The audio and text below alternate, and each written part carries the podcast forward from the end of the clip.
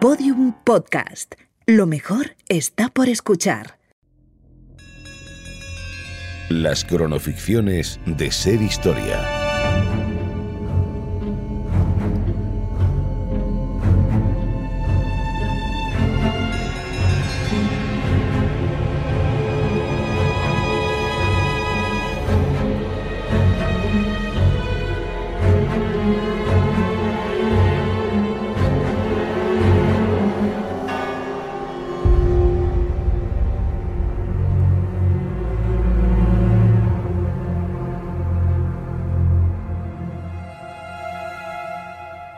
Mientras seguimos tratando de dilucidar si la realidad supera a la ficción o es al contrario, hay una cosa que parece cierta. A la realidad le ayuda mucho la leyenda. Unos ojos poderosos, un pasado oscuro, una presencia imponente y la astucia, y una sola persona es capaz de cambiar el rumbo de un país, de un imperio al completo. Al hablar de Rasputín es difícil diferenciar lo verdadero de lo falso el mito creado por él mismo del creado por los otros, o las habladurías obedientes a la envidia de los rumores inflamados por él mismo para infundir temor o confusión en todo un pueblo. Sea como sea, pocos personajes han sido tan beneficiarios o víctimas de la cara oculta de la publicidad y de la fama. Lo que es cierto es que mientras seguimos tratando de dilucidar si la realidad en este caso supera la ficción o es al revés, el mundo entero como aquellos rusos de principios del siglo XX, sigue sintiendo la misma fascinación o el mismo rechazo por su figura.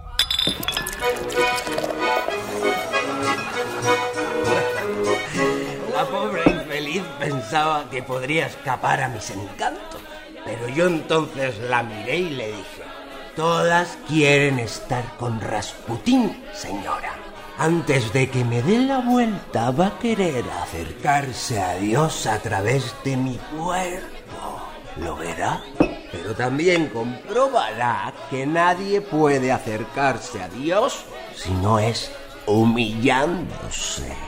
El hombre que oyen hablar es Rasputín. Lo crean o no, y a pesar de las apariencias, es un hombre santo.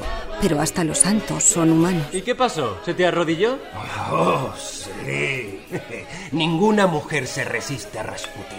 ¿O acaso no habéis oído hablar en todo San Petersburgo de mi dotación?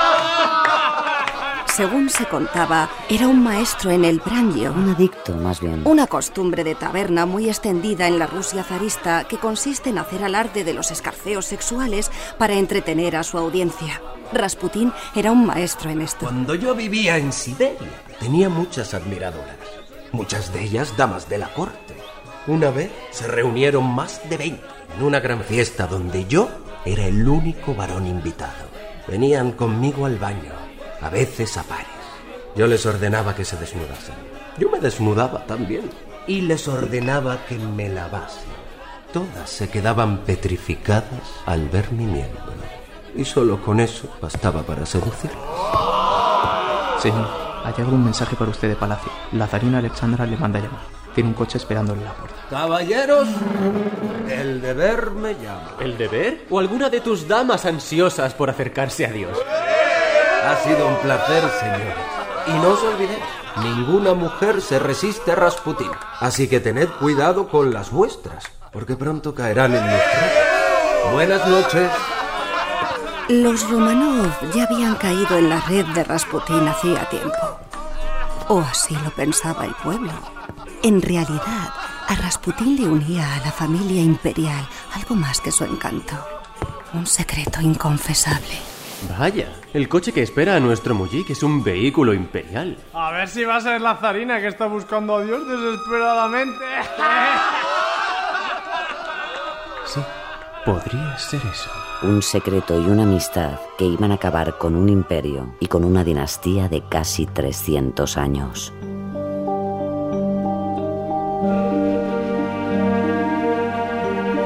Rasputin, el Mujik astuto.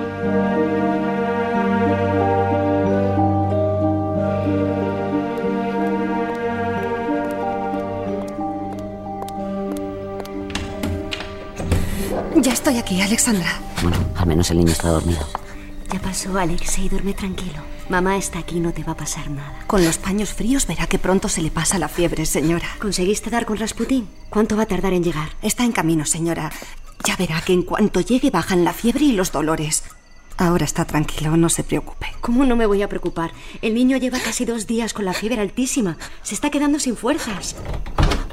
Señora, Rasputín está aquí. Al fin, hágale pasar. ¿Alessandra? ¿Ana Taneyeva? ¿Alessandra? ¿Ana Taneyeva? Esos ojos. Podría hipnotizar al imperio entero si se lo propusiera con esos ojos. Gracias a Dios, mi querido amigo. Alexei lleva dos días con una fiebre altísima y no hay forma de hacer que le baje. No tienes de qué preocuparte. Dios me ha concedido el poder de castigar y también de curar. ¿Es mi impresión o está borracho? Por favor, no le despiertes. Ha costado mucho que se durmiera. Tengo que hacerlo. Alexei. Alexei. Despierta. Grigori, has venido. ¿Cómo te encuentras? Me han dicho que llevas días preguntando por mí. Estoy muy contento de que estés aquí. Te he echado de menos. ¿Quieres que te cuente más historias de Siberia? Quiero que me lleves a Siberia. Podemos irnos ahora mismo. Alexei, no te incorpores, hijo. Tienes que descansar. Tranquilo, Alexei. Yo te llevaré pronto. Señora, el niño está frío. Le ha bajado la fiebre. Es verdaderamente milagroso. ¿Cómo lo hace? Y lo consigue cada vez. A ver. Es verdad. E-, Eres el hombre más santo que he conocido. La Virgen sabía lo que hacía cuando se te apareció. He venido a curar a tu hijo, Alessandra. Debes estar tranquila. Y ahora, Alexei, descansa. Mañana te contaré una historia que te va a encantar. Si me duermo, me la contarás. No te irás. A ninguna parte. Ahora descansa. Rasputín, no sé cómo agradecerte todo lo que... Alguien debe quedarse al lado del niño mientras duerma. Voy a esperar fuera. Ana, acompaña al señor, por favor. Habla con él, Ana. No puedes estar segura de lo que va contando por ahí cuando está borracho. Maestro, yo sé que no soy nadie para reprocharle nada, pero el niño no para de preguntar por usted. Y hoy me ha costado Dios y ayuda a encontrarle. ¿Desde cuándo ese es un problema, Anuska? Tú siempre has sabido dónde encontrarme. Precisamente, padre, que un coche de la corte acuda a semejante tipo de clubes entenderá que no da muy buena imagen. Las habladurías son cosa de gente mezquina, Anuska. Te tengo en más estima que eso. No, yo... La salud del niño es un asunto de vital importancia, ya lo sabe. Yo no ando buscándole por gusto. ¿Seguro? ¿Seguro? Pues qué pena. Grigori, me preocupa que... Supongo que no hace falta que le diga que el estado de salud del Charevich debe tomarse como un secreto de Estado. Si llegara a saberse en las calles que el heredero a la corona sufre de hemofilia, no sé qué... Anuska, no sé qué te pasa esta noche. Llevo guardando este preciado secreto y salvando a ese niño la vida más de diez años. ¿Acaso dudas de mi lealtad? No, padre, jamás osaría, pero... Entonces, ¿qué te preocupa? Uy, te estás metiendo en un jardín, Ana. Dicen de usted cosas atroces. Que anda con mujeres en orgías y que por su lecho han pasado la mitad de las mujeres de la nobleza rusa. Hmm. No estaremos ante un caso de celos, ¿verdad, Ana?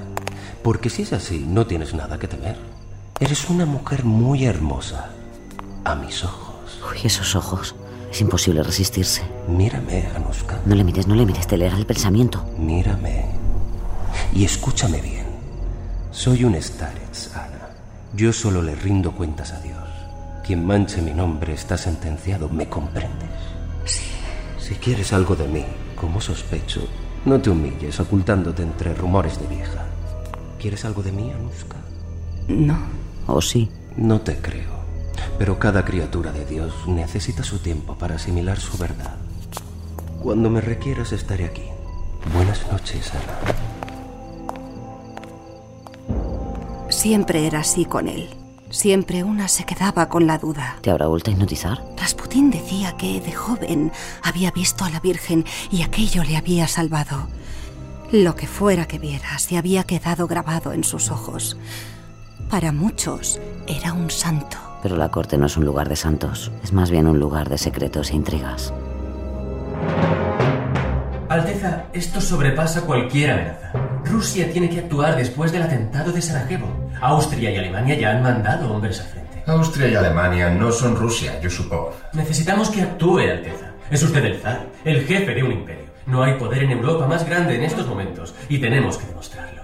El pueblo no se lo perdonará si no lo hace. Es el momento de posicionarse, de encontrar aliados. No estoy tan seguro de que la guerra sea la solución para Rusia. Tenemos problemas más acucientes. El pueblo está inquieto. Por eso, precisamente, nuestra situación requiere de unión ante un enemigo común. Tenemos que ir a la guerra. ¿Qué haces, Ana? ¡Qué susto me ha dado, Alteza! ¿Qué hacías pegada a esa puerta? Invéntate algo. Nada, señora. Estaba esperando por si el zar necesita que les traiga algo de almorzar. Tengo orden de que nadie interrumpa. Ya veo. ¿Con quién está? Con el príncipe Yusupov, mi señora. ¿Y qué no has escuchado? Díselo. Las noticias son alarmantes y por otro lado ya te ha pillado. Hablan del atentado del archiduque en Sarajevo. Puede que vayamos a la guerra. Vamos, entremos. No, ha dicho que no se le moleste bajo ningún concepto. Soy la zarina y su esposa. No soy ningún concepto. Además, ha llegado un telegrama de Rasputín que tiene que leer antes de que esa serpiente de Yusupov siga extendiendo su veneno y nos meta en una batalla. Vamos. Alteza, qué grata sorpresa. Félix. Lamento la interrupción, señores, pero es preciso que hable con mi marido. Ana, te dije que nadie nos molestara. Ana no tiene nada que ver. Traigo información importante. Ha llegado esto. ¿Un telegrama desde Siberia? Es de nuestro amigo. Sigue en el hospital. No quisiera molestar. Me voy. No se marche, príncipe. Leeré el telegrama más tarde. Como deseéis. ¿Cómo está su Rasputín, mi señora? Se recupera con lentitud, pero vivirá. Por suerte Dios tiene sus propios planes y no ha dejado que muera. Bueno, los caminos del Señor son inescrutables. No me gusta su tono, príncipe. Ya me gustaría verle a usted recuperarse de una herida que le hubiera abierto las entrañas. Dudo que eso llegue a ocurrir, Alteza. Yo no tengo un reguero de amantes despechadas esperándome en callejones oscuros para abrirme en canal. Madre mía, quien quiera afilar un cuchillo que entre en esta habitación. Podéis dejar vuestra retórica de corte francesa para otro momento. Me da dolor de cabeza. No es retórica, Alteza. Si no recuerdo mal, no es la primera vez que intentan matar a vuestro amigo. No le dice eso nada. Sé que Rasputín no es una persona querida entre la nobleza. Eso no es ninguna novedad. Pero si quiere decir algo más, príncipe, le ruego que lo haga directamente. Solo me gustaría resaltar lo evidente. Cuando usted ha entrado, Mizarina, en contra de las órdenes expresas del zar, Eso va por ti, Ana. ha interrumpido una reunión del máximo calado para el futuro de Rusia. Sin embargo, un simple telegrama de ese santo suyo es suficiente razón para que el imperio entero se paralice. Es demasiada influencia de un simple mullic. Ni el pueblo ni la Duma acaban de entender por qué entra y sale de palacio con semejante confianza alguien como Rasputín. Eso a usted no le interesa. Al fin y al cabo, usted también ha venido a dar su opinión sobre cómo debe comportarse la corte, ¿verdad, señor Yusupov? No es lo mismo, Alteza. Yo creo en Rusia y creo en los Romanov. Y el pueblo ruso también. Pero cuando un campesino se coloca junto al zar, a su mismo nivel, los otros campesinos pierden respeto por el zar. ¿Y quién dice que Rasputín no cree en Rusia? Abre el telegrama, Nikolai. Quiero que lo leas delante de nuestro súbdito. Veremos quién quiere más a su imperio. La guerra no es algo bueno, pero los cristianos van derechos a ella. Los rusos deberíamos evitar la guerra y construir un monumento de verdad para aquellos que trabajan por la paz. Firmado Rasputín. Esto no le gusta al príncipe y tampoco le va a gustar a la nobleza. Entonces debo entender que no entramos en guerra, Alteza, porque obedecemos las órdenes de Dios. No sea impertinente, Yusupov. Su imaginación y la del resto de los nobles es excesiva. Rasputín no tiene ninguna influencia política en esta corte y usted lo sabe. ¿Y qué hará con respecto a la guerra? ¿Entraremos en ella o nos quedaremos fuera observando cómo el mundo lucha y evoluciona al margen nuestro? No te precipites, Nikolai. La guerra no es la solución para nosotros. No necesito más datos ni más opiniones. Dios mío. Entonces, ¿Estamos en guerra, Alteza? Voy a dar mi autorización y vamos a actuar como el gran país que somos. Espero que no tengamos que arrepentirnos de esto. Por Dios que lo espero. Y así Rusia entraba oficialmente en guerra, en contra de lo que la zarina y Rasputín habían recomendado. Las cosas se pusieron cada vez peor. Las derrotas se sucedían en el frente, el ejército sufrió miles de bajas y en San Petersburgo empezaron a escasear los alimentos. pero incluso en la guerra, la vida sigue. Rasputín volvió de Siberia.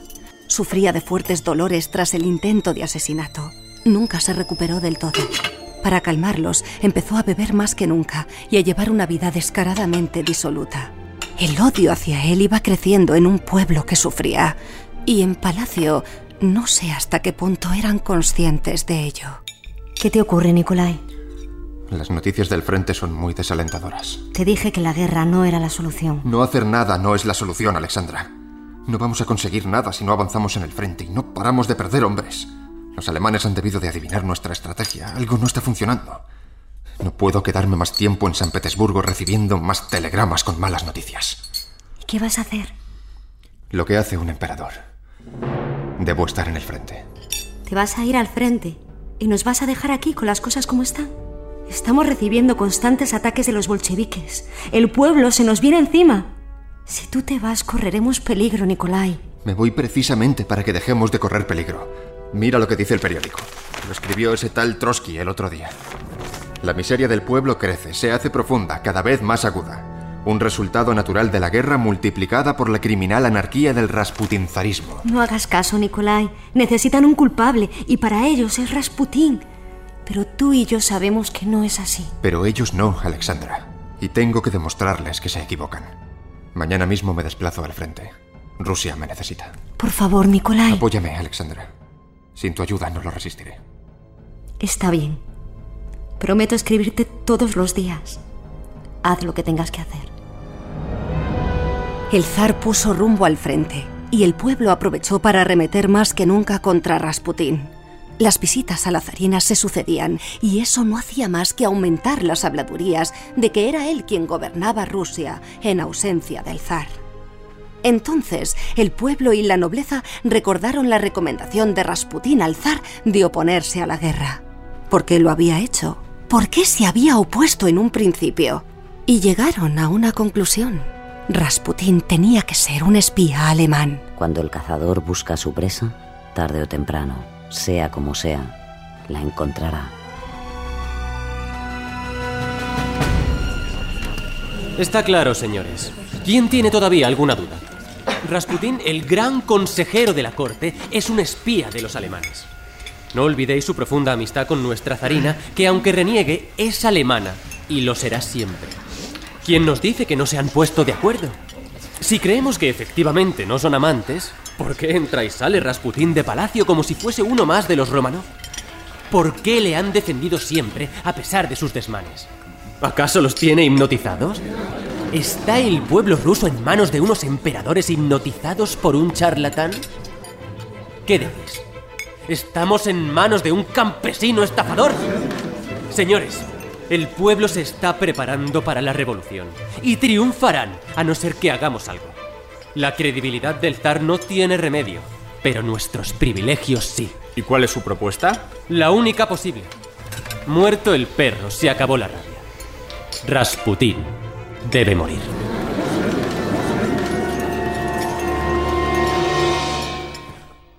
Las leyes de la naturaleza así lo dicen. Cuando las palabras son expresadas, cuando un sentimiento toma cuerpo a través de ellas, entonces empiezan a hacerse realidad.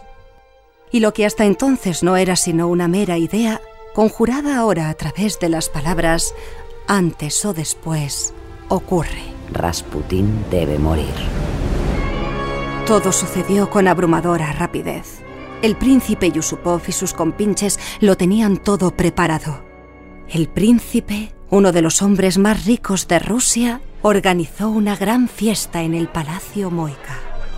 Invitó a Rasputín, según unos para encontrarse con la esposa de Yusupov, según otros para encontrarse con el mismísimo príncipe del que se rumoreaba que tenía predilección por los hombres. Sea como sea, Rasputín acudió aquella noche. Dichosos los ojos que le ven, Grigori. Príncipe, veo que no has catimado. Para mis invitados, lo mejor. Me gustaría que eligiera un vino para el brindis. Me han dicho que es usted todo un experto. Hmm, le han dicho mal. Le recuerdo que soy un campesino, no un noble como usted. No me dirá que no quiere aprovechar para elegir el mejor vino que beberá en su vida. No puede entrar en 1917 a medias. Sígame, por favor. Voy a enseñarle la mejor bodega que ha visto usted en su vida. Por aquí. Me tiene usted en ascuas. No puedo demorarme mucho. Alguien me espera. Ah, ¿una mujer? Tengo mis compromisos, príncipe. Cuidado, no se caiga. Hay que bajar por aquí. Creo que este puede ser una excelente elección. Siéntese, por favor. Está en su casa. Vaya, ha hecho de su sótano una fortaleza. Hay que dejar lugar para los placeres del hombre, ¿no? Usted lo sabe mejor que yo. Acérqueme su copa. Me alegro mucho de que haya venido, Rasputín. Reconozco que no siempre nos hemos llevado bien, y creo que ya es momento de enterrar nuestras diferencias. He mandado preparar una exquisitez para este momento. ¿Le gustan las pastas? Estas hacen un maridaje espléndido con este vino dulce. Veo que se ha informado sobre mis gustos. Soy un hombre de mi tiempo, padre. Y en estos tiempos lo primordial es estar informado. Coma y beba, por favor. A su salud, príncipe. Tanto las pastas como el vino estaban envenenados con cianuro suficiente para matar a un regimiento. Pero no se mata a un santo como se mata a un humano. Grigori Rasputín comió y bebió. Una copa, dos, tres. Pero nada parecía hacerle efecto. Bueno, ¿qué hacemos aquí, príncipe? Si ya tenemos elegido el vino. Quería aprovechar y saber su opinión sobre las últimas revueltas. Sobre los bolcheviques. Esos revolucionarios que quieren atentar contra la monarquía. ¿Usted no bebe, príncipe? No, la verdad es que voy a racionarme esta noche. Todavía queda mucha fiesta por delante. ¿Seguro que se encuentra usted bien? Perfectamente. ¿Y usted? Lo noto nervioso. ¿Le, le, le importa si le dejo solo un momento? Tengo que dejarme ver por la fiesta. Los inconvenientes de ser anfitrión. Vaya, vaya, por supuesto. Yo tomaré otra copa mientras le espero. Yusupov no entendía. Es que es algo difícil de comprender. ¿Cómo ha ido? ¿Ha muerto ya? No le ha hecho efecto. Dios mío, no entiendo. Sigue vivo y bebiendo. Va por la segunda botella. ¿Y si es cierto lo que dicen? ¿Y si es inmortal? ¿Qué hago? ¿Qué puedo hacer? Coge esto. ¿Cómo? No, no, no, no, no. Dijiste que sería más que suficiente con el cianuro. Sin pistolas. Cógela. Y acaba lo que hemos empezado, Félix. No hay vuelta atrás. Valor, Chusupov. Por el zar. Sí, sí. Por el zar. Yusupov bajó con la pistola. No había otra salida. Rasputín debe morir. ¿Ya ha tomado aire? Voy a subir ya, con su permiso. Parece que no me han sentado muy bien las pastas o he comido muchas. Y entonces ocurrió. Príncipe, ¿qué le pasa? La conjura. ¿Está usted pálido? Las ideas. Las palabras. Rasputín debe morir. Se te ha acabado el juego, Grigori Rasputín. ¡Traidor! ¿No vas a acabar conmigo tan fácilmente?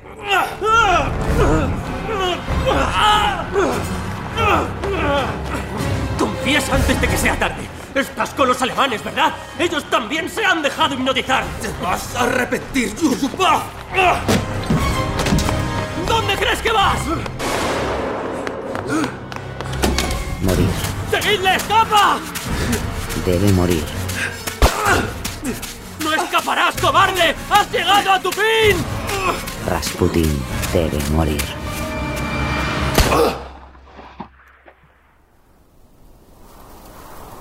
Encontraron el cadáver de Rasputín en las gélidas aguas del río Neva. La autopsia confirmó que no estaba muerto cuando le tiraron, que había luchado por su vida y finalmente murió ahogado. Grigori Rasputín había anunciado su propia muerte días antes, con una carta al zar que se cumplió hasta el final. Si muero por mis hermanos, los campesinos rusos, no tiene nada que temer. Pero si son sus amigos los que provocan mi muerte, nadie en su familia permanecerá vivo más de dos años. Todos serán asesinados por el pueblo ruso. El 17 de julio de 1918, la familia Romanov al completo fue asesinada salvajemente por un grupo de bolcheviques, tal y como vaticinó Rasputín antes de su muerte. La dinastía Romanov desapareció para siempre. Y Rasputín, el mujik, el santo, el iluminado, el depravado, el hipnotizador, el conjurado Rasputín, el monje loco, murió para siempre.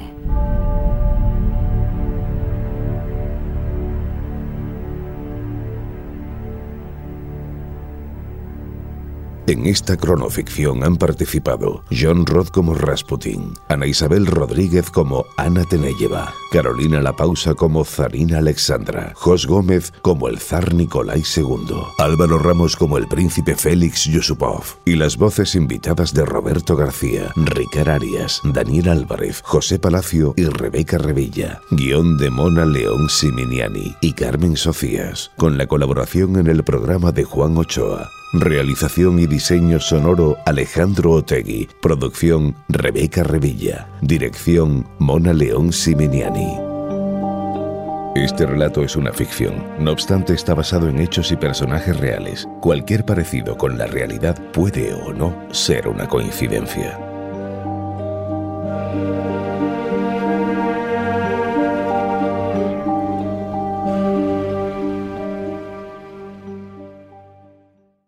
Todos los episodios y contenidos adicionales en podiumpodcast.com y en nuestra aplicación disponible para dispositivos iOS y Android.